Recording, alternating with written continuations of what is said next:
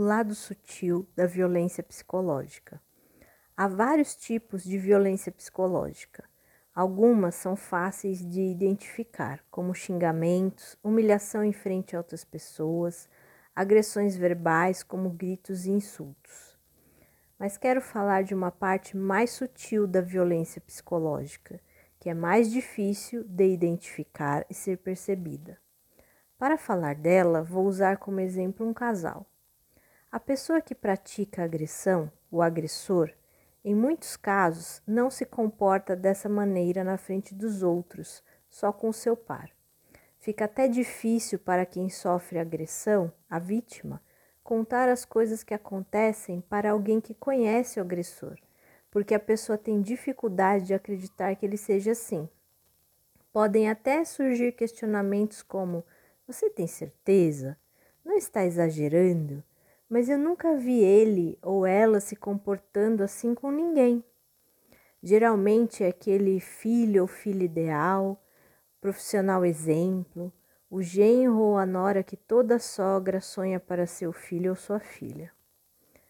O agressor vai podando a vítima, fazendo sozinho as escolhas que deveriam ser dos dois, ou escolhas que só deveriam ser da vítima, pois ele sabe o que é melhor.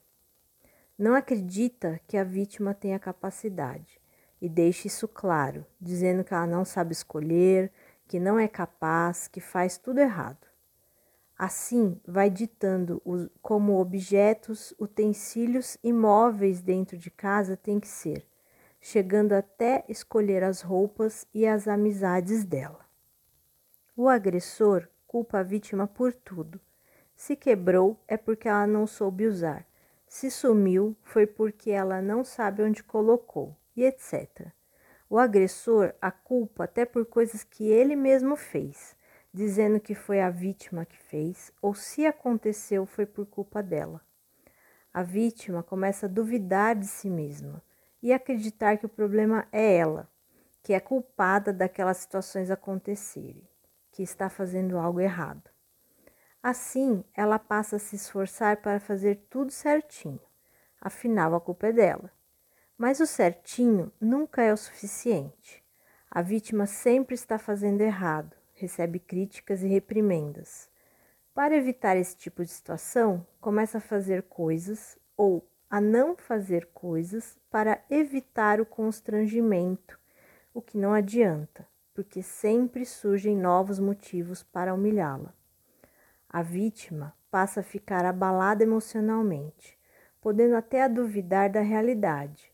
Quando se lembra de algumas situações, as memórias são confusas, porque ao mesmo tempo que pensa que não teve culpa, que foi o agressor quem causou o problema, também pensa se tudo aconteceu daquele jeito mesmo, pois o agressor fala repetidamente que a culpa foi dela. Com isso, ela passa a não acreditar mais no seu próprio julgamento. Quando estão em público, o agressor desacredita a vítima para as outras pessoas em brincadeiras sutis, mas que vai a deixando marcada para os outros.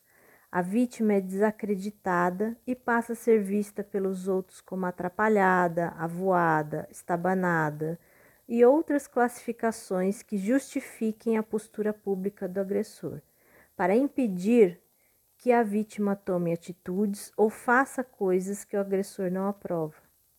Muitas pessoas até dizem para a vítima como ela tem sorte de ter o fulano ou a fulana em sua vida, ou que não sabe o que seria da vítima sem ele ou ela.